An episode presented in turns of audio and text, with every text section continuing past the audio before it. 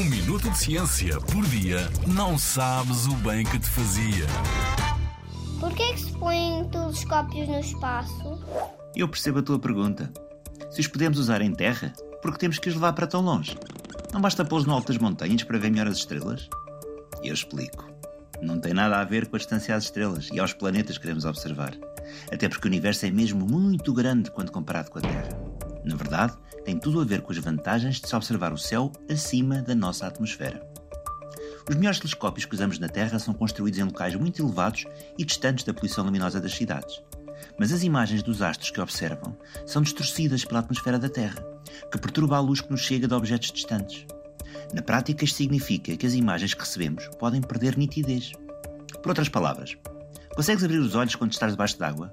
Seja no mar ou na piscina? Se experimentares olhar para a superfície d'água quando mergulhares, consegues ver o que está cá fora, mas fica sempre tudo pouco nítido. Ora, o mesmo acontece com a atmosfera gasosa que envolve o nosso planeta, o que dificulta o trabalho dos telescópios. Para resolver este problema, enviamos telescópios para o espaço. Ao longo da década de 90 foram lançados vários: o Compton, o Chandra, o Spitzer e o Hubble. Talvez até já tenhas ouvido falar deste último. No Natal passado enviámos para o espaço o melhor de todos que já foi fabricado até hoje, o James Webb. Esperamos que possa descobrir muitos astros novos e ajudar-nos a perceber o universo, observando galáxias muito distantes e também muito antigas.